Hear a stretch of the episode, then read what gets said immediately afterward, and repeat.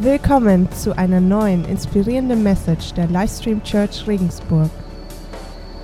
mit dir haben können und dass du auch in unsere Beziehungen wirken kannst und wirken wirst. Und möchte ich bitten, dass du uns heute verstehen lässt, was das heißt, eine Beziehung mit dir zu haben und wie wir das in unserer Ehe und in unseren Beziehungen leben können. Amen. Also, Beziehungen sind immer ein Teil von unserem Leben und auch generell von der Nachfolge Jesu. Wir haben vom Stefan schon gehört, wir haben eine Predigtserie gehabt, die geht jetzt zu Ende mit dem Thema äh, Identität. Und da hatten wir verschiedene Themen wie als Single letzte Woche von Stefan oder auf der Arbeit, als Freund in der Familie. Den Abschluss zum heutigen Thema haben wir Identität in, Christus als Ehepartner. Vorab noch eine kurze Zusammenfassung zum Thema Identität. Wir haben einen Leitvers für die Predigtreihe, der steht in 2. Korinther 5, Vers 17 und 18. Gehört also jemand zu Christus, dann ist er ein neuer Mensch. Was vorher war, ist vergangen, etwas völlig Neues hat begonnen. All dies verdanken wir Gott, der uns durch Christus mit sich selbst versöhnt hat. Er hat uns beauftragt, diese Botschaft überall zu verkünden. So, ich beeile mich mal, das Evangelium in 100 Sekunden. Wir wurden geschaffen, um in Beziehung mit Gott zu leben. Ganz am Anfang. Dieses Angebot haben wir ausgeschlagen, indem Adam und Eva den freien Willen dahingehend genutzt haben, das zu tun, was Gott nicht von ihnen wollte. Die Bibel spricht hier von Sünde.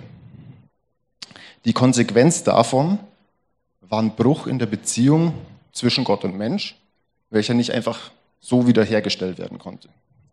Weil Gott ist heilig und in seiner Gegenwart ist kein Platz für Sünde. Und dann ein paar Jährchen später, Volk Israel, nach dem Auszug aus Ägypten, haben sie Gott wieder kennengelernt und Gott hat ihnen Gebote gegeben, die sie halten sollen, damit ein gutes Miteinander möglich ist, aber auch die Beziehung zu Gott wieder funktioniert. Verfehlungen gegen diese Gebote hatten zur Konsequenz entweder den Tod oder man musste ein Opfer bringen als Sühne. Und die folgenden 1500 Jahre haben die Menschen und Israel gemerkt, das funktioniert irgendwie nicht so. Da komme ich ja aus dem Opfer nicht mehr raus. Und dann kommt Jesus ins Spiel. Vor 2000 Jahren wurde Gott Mensch mit dem Ziel, ein für alle Mal mit diesem Problem aufzuräumen, dass wir und Gott eine gestörte Beziehung haben. Die Bibel spricht davon, dass wir für unsere Sünden den Tod verdient haben und die Konsequenz hat Jesus am Kreuz auf sich genommen, damit jeder, der das annimmt, wieder eine völlig ungetrübte Beziehung mit Gott haben kann. Jeder, der dieses Angebot annimmt, kriegt den Heiligen Geist, sagt die Bibel, die Bibel spricht dann davon, dass Gott in dir wohnt. Das ist wichtig. Und dann sagt die Bibel nämlich, wenn du das hast, das, was im Leid verstehst, dann bist du ein neuer Mensch. Das, was vorher war, ist vergangen und was völlig Neues hat begonnen. Außerdem geht es dann weiter, das schreibt Paulus im Römerbrief in Römer 6. Durch die Taufe sind wir also mit Christus gestorben und begraben. Und wie Christus durch die Herrlichkeit und Macht seines Vaters von den Toten auferweckt wurde, so haben auch wir ein neues Leben empfangen und sollen nun so handeln, wie es diesem neuen Leben entspricht. Zwei Kapitel weiter. Darum, also weil wir den Heiligen Geist haben, weil Gott in uns ist, liebe Brüder und Schwestern, sind wir nicht mehr unserer alten menschlichen Natur verpflichtet und müssen nicht länger ihren Wünschen und ihrem Verlangen folgen. Und die letzte Bibelstelle ist die Konsequenz daraus. Sie steht in Kolosser und da steht, ich finde die so super, ihr seid von Gott auserwählt und seine geliebten Kinder, die zu ihm gehören. Darum soll jetzt herzliches Mitgefühl euer Leben bestimmen, ebenso wie Güte, Bescheidenheit, Nachsicht und Geduld.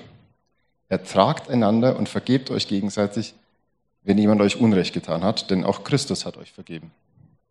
Wichtiger als alles andere ist die Liebe. Wenn ihr sie habt, wird euch nichts fehlen. Sie ist das Band, das euch verbindet. Das ist doch eine super Einleitung für eine Predigtserie über Ehe.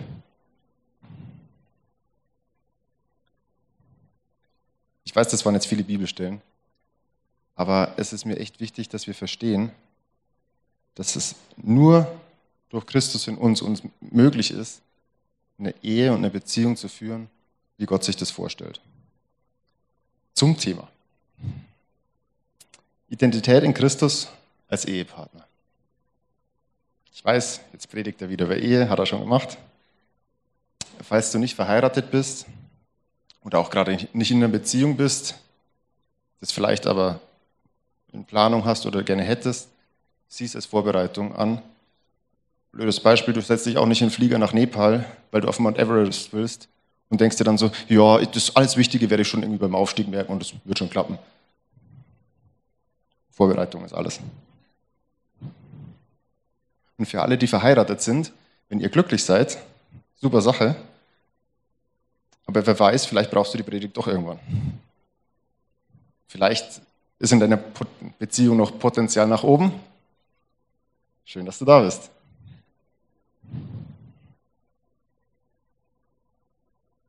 In meiner letzten Predigt über Ehe habe ich ähm, darüber gesprochen, was die Aufgaben von Mann und Frau in der Ehe sind. Und heute, ein bisschen später, geht es darum, wie man das überhaupt hinbekommt, diese Aufgaben auszufüllen. Ich habe ein paar Fehler, die man in Beziehungen gerne macht, zusammengestellt und werde die dann auch mit unserer Beziehung mit Gott vergleichen. Das heißt, wenn du sagst, Beziehung ist gar, gar kein Thema für mich, kannst du auf jeden Fall was mitnehmen für deine Beziehung mit Gott. So, erinnert euch mal. Wie ist es, wenn man frisch in der Beziehung ist? Oder frisch verheiratet? ja. Könnt ihr euch noch erinnern? Man war vielleicht richtig stolz darauf zu sagen, meine Freundin, mein Mann. Super. Als wir verliebt waren, war es leicht. Alles hat sich nur noch um Partner gedreht. Ähm, war völlig egal, was unser Gegenüber macht. Wir haben alles investiert und noch viel mehr. Keine Kosten und Mühen gescheut. Sleep is for the week. Ich erinnere mich daran, ich habe äh, meine allererste Freundin, ich bin Morgenmuffel, ich kann nicht gut schreiben, also das kann kein Mensch lesen. Ich habe in der Adventszeit habe ich einen Adventskalender für sie gemacht. Ich habe jeden Tag eine Geschichte aus dem Andachtsbuch abgeschrieben per Hand und vor der Schule an ihre Bushaltestelle gebracht. Wahnsinn! Was man nicht alles tut. Aber mit der Zeit oder vielleicht auch dann mit weiteren Beziehungen geht die Motivation ein bisschen runter vielleicht. Die Begeisterung für unseren Partner sinkt, der Alltag holt uns ein. Vielleicht fällt uns auf, dass unser Partner weniger für uns tut, als wir uns erhoffen. Und dann schrauben wir auch den Aufwand ein bisschen runter, weil es eher sonst unfair. Wir beginnen, dass wir aufrechnen, abwägen, so von wegen, ja, du hast aber das und das nicht gemacht, mache ich jetzt auch nicht. Oder wenn du nicht an unserer Beziehung arbeitest, muss ich es auch nicht tun. Wenn es schon so weit ist in der Beziehung, hör gut zu. Das ist ein ganz kritischer Punkt. Weil wenn wir da sind, dann sitzen wir nämlich in der Falle. Unsere Emotionen haben uns vorgespielt, dass das, was wir beim Verliebtsein spüren, dass das die Realität ist. Dass das Liebe ist. Und auf einmal ist das Verliebtsein weg und Liebenswürdigkeiten auszutauschen, wird schwerer weil man in der Realität angekommen ist. Und dann denken viele, mit dem Verliebtsein, mit dem Schwinden, ist auch die Liebe weg und dann ist es vorbei. Jetzt magst du dich berechtigterweise fragen, was das Ganze mit Identität zu tun hat. Wenn wir schon mal solche Situationen erlebt haben, dann haben wir den, den Kardinalfehler von langfristigen Beziehungen gemacht. Das, was wir fühlen, haben wir zu unserer Identität gemacht. Zu unserer Identität in der Beziehung. Noch schlimmer, als die Gefühle nachgelassen haben, haben wir es am Verhalten von unserem Gegenüber festgemacht. Der verhält sich falsch, mache ich auch, das wird ihm zeigen, dann wird das lernen. Kann das frustrierend sein? Definitiv. Wirst du verletzt werden? So mit Sicherheit. Kannst du in eine Lebenskrise kommen? Auf jeden Fall. Weil unsere Identität haben wir an dem Menschen und der Beziehung zu ihm festgemacht. Und das kann nichts werden. Ich meine mal ehrlich, ich enttäusche mich selber auch immer wieder mit Zielen, die ich mir setze. Und meine Frau wahrscheinlich noch viel öfter. Das fällt mir manchmal gar nicht auf. Aber das liegt in der Natur der Sache. Ich bin Mensch. Wir machen nicht alles richtig. Wenn jetzt aber meine Identität darin besteht, ein guter Ehemann zu sein oder eine möglichst heile Beziehung zu führen, dann werde ich in eine Krise kommen, weil die, die lang verheiratet sind, die werden es wissen. Auch wenn du dir gerade vorstellst, deine Beziehung, deine Ehe läuft super und du kannst dir gar nicht vorstellen, dass es irgendwann mal schlechter laufen könnte. Beziehungen sind geprägt von Höhen und Tiefen. Warum soll es bei dir und mir anders sein? Verstehe mich falsch, wenn es gerade gut läuft, freu dich, dank Gott, dass deine Beziehung gesegnet ist und dass du dir keinen Stress machen musst. Aber sieh die Zeit auch als Vorbereitungszeit dafür, dass potenzielle Krisen dich dann nicht aus der Bahn werfen, wenn es kommt. Dass dein Fundament der Beziehung passt.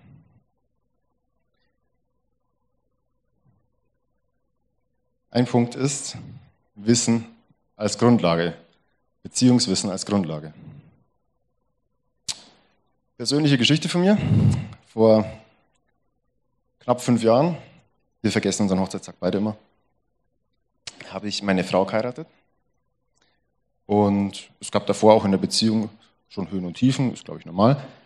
Aber irgendwie war ich davon überzeugt, sobald der Ring am Finger ist, und die Unterschrift unter der Hochzeitsurkunde, wird alles gut. Mann, war ich dumm. Eigentlich, eigentlich wusste ich es ja, aber war eine schöne Vorstellung. Weil es wird nämlich nicht auf einmal alles leichter, wenn man verheiratet ist, sondern es wird kein Selbstläufer. Und genau das war aber der Punkt, warum ich dann in eine Depression gerutscht bin, einige Monate nach unserer Hochzeit. Meine Identität war meine Ehe. Und die lief nicht so, wie ich mir das vorgestellt habe. Und man muss dazu sagen, ich habe ich hab mich mit dem Thema Beziehungen wirklich ausführlich beschäftigt. Äh, psychologisch, theologisch. Ich habe meine Bachelorarbeit in dem Bereich geschrieben. Das ist, das ist mein Thema. Und ich dachte mir, da kann ja gar nichts schiefgehen, wenn du so viel weißt über Beziehungen. ist ja easy. Aber offensichtlich haben diese Jahre auf der Bibelschule, die Jahre in der Bibliothek nicht dafür gesorgt, dass meine Ehe läuft. So wie ich mir das vorstelle. Und das ist eben mein wichtiger Punkt. Das Wissen allein, wie eine Beziehung funktioniert, reicht nicht, dass man auch so handelt. Hört sich vielleicht vor allem für uns Männer steil an, ich weiß es doch, dann wird es auch laufen. Aber vergleichen wir es mal mit der Beziehung zu Gott. Du kannst die ganze Bibel auswendig kennen. Du kannst dir jeden Tag fünf Predigten anhören. Das wird nicht dafür sorgen, dass deine Beziehung zu Gott auch wirklich funktioniert. Weil das Wissen allein bringt dir gar nichts. Jesus hat das auch immer den Leuten angekreidet, die sich super gut mit der Torah, also der Bibel der Juden auskannten, er gesagt hat, ihr macht das alles und ihr, ihr lest das alles, aber ihr habt es nicht verstanden, es ist nicht in eurem Herzen. Der Punkt ist also, das Wissen über gute Beziehungsführung allein hilft dir nicht, auch so zu handeln, weder in deiner Ehe noch in deiner Beziehung zu Gott.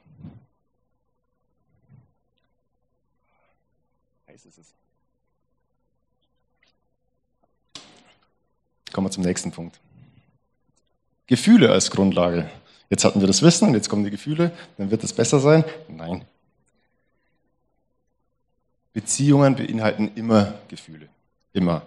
Positive oder negative. Und das Verliebtsein ist sicher eins der stärksten positiven Gefühle, die wir haben können auf dieser Welt.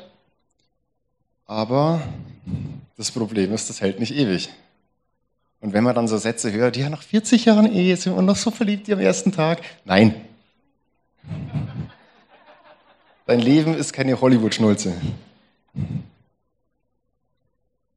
Geht das Verliebtsein weg, werden die anderen Emotionen mächtiger. Das ist ein Naturgesetz.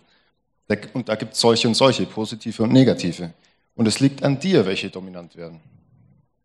Problematisch ist dann aber, wenn man sich nur von seinen Gefühlen leiten lässt. Und das wusste schon Salomo, als er ein Buch der Sprüche geschrieben hat. Wer sich auf sein eigenes Herz verlässt, ist ein Narr. Wer aber in der Weisheit handelt, der wird entkommen. Nein, du musst nicht aus deiner Ehe entkommen. Verstehe mich nicht falsch, Emotionen sind ein Teil von uns, von unserer Persönlichkeit. Gott hat sie reingelegt, aber sie dürfen nicht der einzig maßgebliche Grund sein für unsere Entscheidungen. Weil unser Herz kann uns täuschen. Ich glaube, keiner ist hier, der schon mal auf Emotionen reingefallen ist, die eigentlich so nicht richtig waren. Die Emotionen, die wir haben, haben eben nicht immer eine objektive Grundlage. Und das Zusammenspiel von Herz und Verstand ist das, was uns gute Entscheidungen treffen lässt. Eins geht nicht ohne das andere. Wenn also deine Identität deine Beziehung ist, deine Ehe, ist einer der Stolpersteine Gefühle. Läuft es nämlich gut, bist du dir sicher. Aber wenn es sich mal nicht so gut anfühlt, saugt dir das dann sofort deine Energie aus? Schwindet dein Selbstwert, weil dein Partner dich vielleicht gerade nicht so behandelt, wie du denkst, du hast es verdient?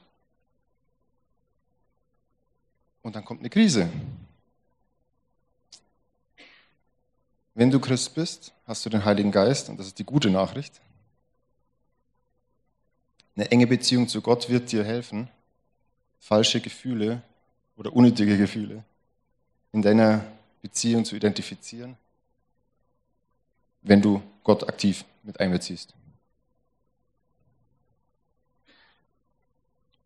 Und wieder der Vergleich, wenn du sagst, Beziehung kein Thema, zu unserer Gottesbeziehung. Ist deine Gottesbeziehung rein emotional? Vielleicht kennst du das, du hast dich bekehrt und hattest richtig Feuer und du hast die Bibel verschlungen, du hast jeden Tag fünf Stunden gebetet und du Predigten angehört. Gratschi was. Die sind vielleicht beim Lobpreis die Tränen gekommen. Du hast die Liebe Gottes wirklich gespürt, drin gebadet. Super, freut mich, freut mich wirklich. Da ist nichts Falsches dran. Aber wenn diese Emotionen, die du da gefühlt hast, das Einzige sind, wie du deine Beziehung zu Gott identitätsstiftend siehst, dann wirst du ein Problem bekommen. Was ist denn, wenn Gott mal nicht so handelt, wie du es gerade fühlst? Was ist, wenn er vermeintlich oder tatsächlich schweigt? Und wenn das Beten und Bibellesen mal nicht mehr ein Selbstläufer ist? Dann kriegst du ein Problem, wenn Emotionen deine einzige Grundlage sind. Genau wie in der Beziehung zu anderen Menschen. Und dass das normal ist, dass die das sagen, es ist normal, liest die Psalmen, fragt andere Christen. Manchmal ist Glaube auch Arbeit. Gefühle allein sind eine schlechte Grundlage für Beziehungen jeglicher Art. Genauso wie eine rein verkopfte Beziehung. Soweit mal die zwei Beispiele. Jetzt fragst du dich natürlich, wie geht es dann richtig? Und es ist eigentlich, wie bei allen vorherigen Predigten zum Thema Identität, man kann es nicht oft genug sagen, Jesus. Durch deine Freiheit in Christus. Was meint er jetzt damit? Nur wenn deine Identität in Christus ist und nicht in deiner Beziehung und nicht in deinem Ehepartner, dann bist du wirklich frei, so zu lieben, wie es dir gut tut, wie es deinem Partner gut tut und wie Gott sich das vorstellt. Jesus selbst sagt zu dem Thema Identität, denn da, wo dein Reichtum ist, da wird auch dein Herz sein. Da, wo dein Schatz ist, wird auch dein Herz sein. Wo ist dein Reichtum? Ist es dein Job? Die Firma kann pleite gehen, du kannst deinen Job verlieren, du kannst deine Arbeit durch einen Unfall nicht mehr ausfüllen. Identitätskrise. Ist es dein Besitz? Dein Haus? Vor ein paar Jahren gab es die Flut im Ahrtal, über Nacht weg. Ist es dein super schickes, tolles Auto? Du baust einen Unfall? Mist. Identitätskrise. Vielleicht sagst du auch, meine Internetpersönlichkeit ist meine Identität, mein Fame. Du hast 10.000 Follower auf Instagram und dann machst du die eine blöde Sache, kriegst einen Shitstorm und alle sind weg. Identitätskrise. Ist es deine Familie? Man sagt ihm, die Familie gibt einem Halt, mag auch gut sein, aber vielleicht passiert was Unvorhergesehenes. Oder du machst was, was die Leute vergrault und auf einmal stehst du alleine da. Identitätskrise. Oder zum Thema passend, ist es dein Partner? Vielleicht verhält er sich anders, als du denkst, als du dir erhofft hast. Vielleicht läuft die Beziehung anders. Im Worst Case verlässt dich dein Partner. Was ist dann? Identitätskrise. Und es mag nicht immer bewusst passieren, dass wir in, merken, dass wir in diese Krise fallen. Aber dein Herz geht kaputt, weil deine Identität massiv in Frage gestellt worden ist oder sogar abhanden gekommen ist. Und das ist das, warum Jesus sagt, da wo dein Schatz ist, wird auch dein Herz sein. Und wenn dein Schatz das ist, was ich aufgezählt habe, dann kann es kaputt gehen. Dann geht dein Herz kaputt, wenn es gut läuft. Wenn dein Partner dein Reichtum, dein Schatz ist, und das ist mir ganz wichtig, wenn dein Partner dein Reichtum ist, dann bürdest du deinem Partner eine Last auf, die er nicht oder nicht lange tragen kann. Wenn dein Partner das ist, was deinem Leben Sinn gibt, ist das so ein Druck, und du wirst kolossal scheitern. Weil dein Partner wird merken, dass deine Identität und dass deine Stimmung alleine von ihm abhängt. Alles, was er sagt, wie er dich behandelt, hat sofort Auswirkungen auf dich und dein Leben. Wenn dein Partner die Instanz in deinem Leben ist, die dir Identität gibt, die dir Wert bestimmt, dann wirst du dich auch so verhalten. Dann wirst du versuchen, alles zu tun, um in den Augen deines Partners wertvoll zu sein. Und du wirst in eine große Krise stürzen, wenn er das mal nicht macht. Weil wir sind Menschen, das wird passieren. Die Lösung. Deine Identität muss, wenn sie nachhaltig Substanz haben soll, muss sie von jemandem kommen, der dich nicht enttäuscht. Das kannst nicht du sein, das kann nicht dein Job sein, das kann vor allem auch nicht dein Partner sein. Und deshalb kommt Paulus in Philippa zu dem Schluss, denn das ist mir klar geworden, gegenüber dem unvergleichlichen Gewinn, dass Jesus Christus mein Herr ist, hat alles andere seinen Wert verloren. Um seinetwillen habe ich das alles hinter mir gelassen. Es ist für mich nur noch Dreck wenn ich nur Christus habe. Dein Partner ist kein Dreck, deine Familie und so weiter, das ist es nicht. Aber Paulus hat verstanden, dass auf dieser Welt alles vergänglich ist und fehlerhaft.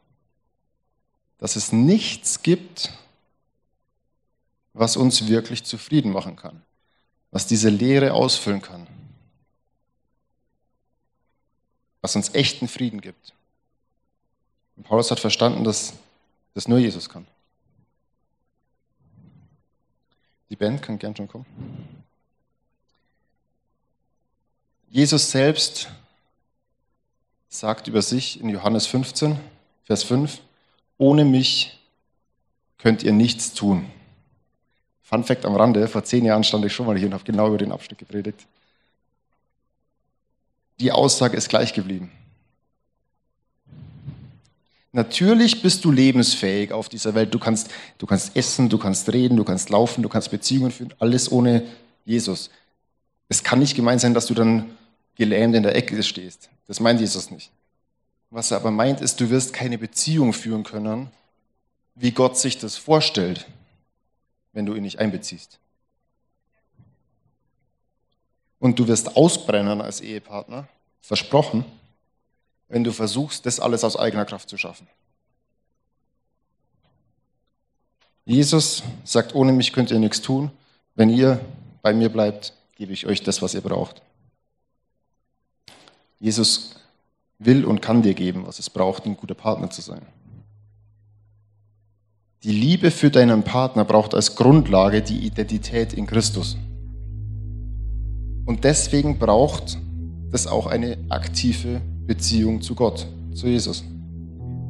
Nur weil du von Gott geliebt bist, weil du das erfahren hast, kannst du wirklich so lieben, wie Gott sich das vorstellt. Du musst es nicht aus dir selber schaffen, du kannst am Beispiel von Gott lernen. Und deswegen ist es auch so wichtig, dass beide Partner diese Identität in Christus haben und die Beziehung zu Gott pflegen. Weil dann nämlich genau das passieren wird, was in meinem Trauvers steht. Wir lieben, weil Gott uns zuerst geliebt hat. Wir müssen es nicht aus uns selber schaffen. Die Quelle deiner Identität bestimmt die Qualität deiner Beziehung. Nimm die Quelle, die nicht versiegt. Identität mit Menschen zu suchen, wird dich enttäuschen. Ganz genauso wie jeder einzelne von uns auch andere Menschen enttäuscht. Immer wieder. Wir sind unvollkommen, aber Gott ist vollkommen. Und aus der Gnade, die wir erfahren haben, können wir leben und eine Beziehung führen, wo wir uns gegenseitig verzeihen und die Eigenschaften kultivieren, die Paulus in Kolosser aufzählt. Ich lese es nochmal vor. Ihr seid von Gott auserwählt und seine geliebten Kinder, die zu ihm gehören. Darum soll jetzt herzliches Mitgefühl euer Leben bestimmen, ebenso wie Güte, Bescheidenheit, Nachsicht und Geduld. Ertragt einander und vergebt euch gegenseitig, wenn jemand euch Unrecht getan hat. Denn auch Christus hat euch vergeben. Wichtiger als alles andere ist die Liebe. Wenn ihr sie habt, wird euch nichts fehlen. Sie ist das Band, das euch verbindet. Geh ins Gebet. Lass dir von Gott, lass dir von anderen Christen zusprechen, dass du aus Gnade lebst, dass du nicht perfekt bist, aber dass Jesus dafür im Kreuz gestorben ist und sei dir gewiss, Jesus ist auch für deinen Partner gestorben. Wer Gnade und Vergebung annimmt, kann sie auch weitergeben.